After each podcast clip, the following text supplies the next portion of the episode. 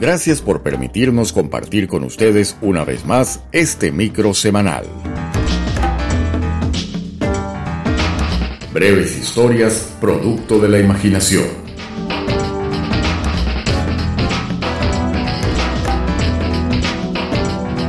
Y con ustedes, Carlos Rivas, con una nueva reflexión escondida entre sus letras.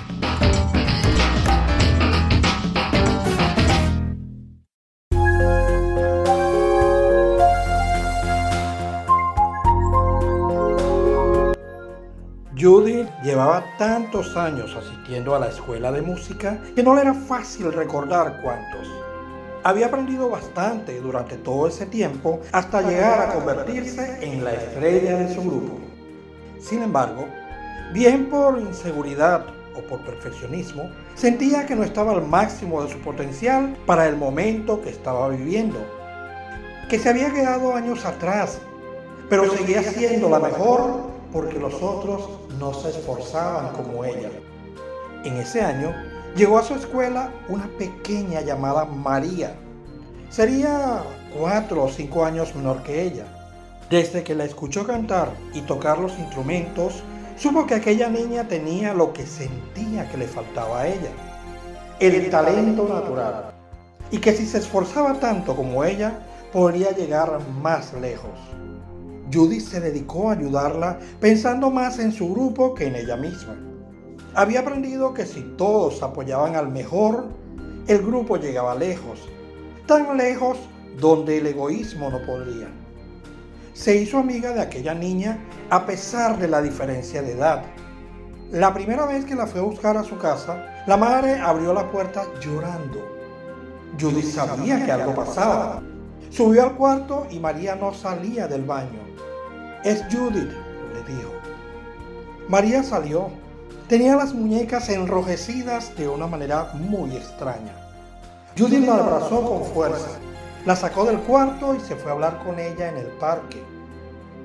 Allí le confesó el talento y futuro que veía en su vida y le dijo que iba a hacer hasta lo imposible por ayudarla porque creía en ella. El tiempo pasó muy rápido. María es hoy en día una famosa pianista y cantante, segura de sí misma. Con la ayuda de Judith dejó de tener pensamientos suicidas.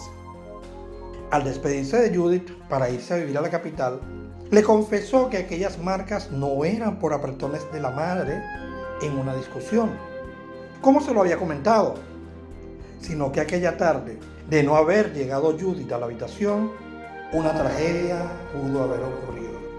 No sabemos la situación que viven otros, ni qué efectos podrían ocasionar cosas como el egoísmo sobre personas en estado de depresión.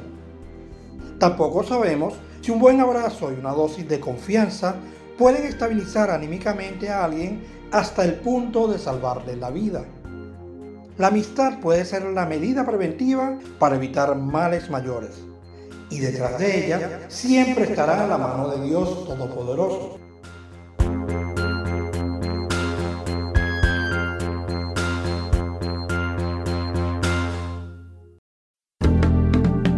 Y hasta aquí su micro semanal, breves historias producto de la imaginación. Nos despedimos hasta la próxima semana.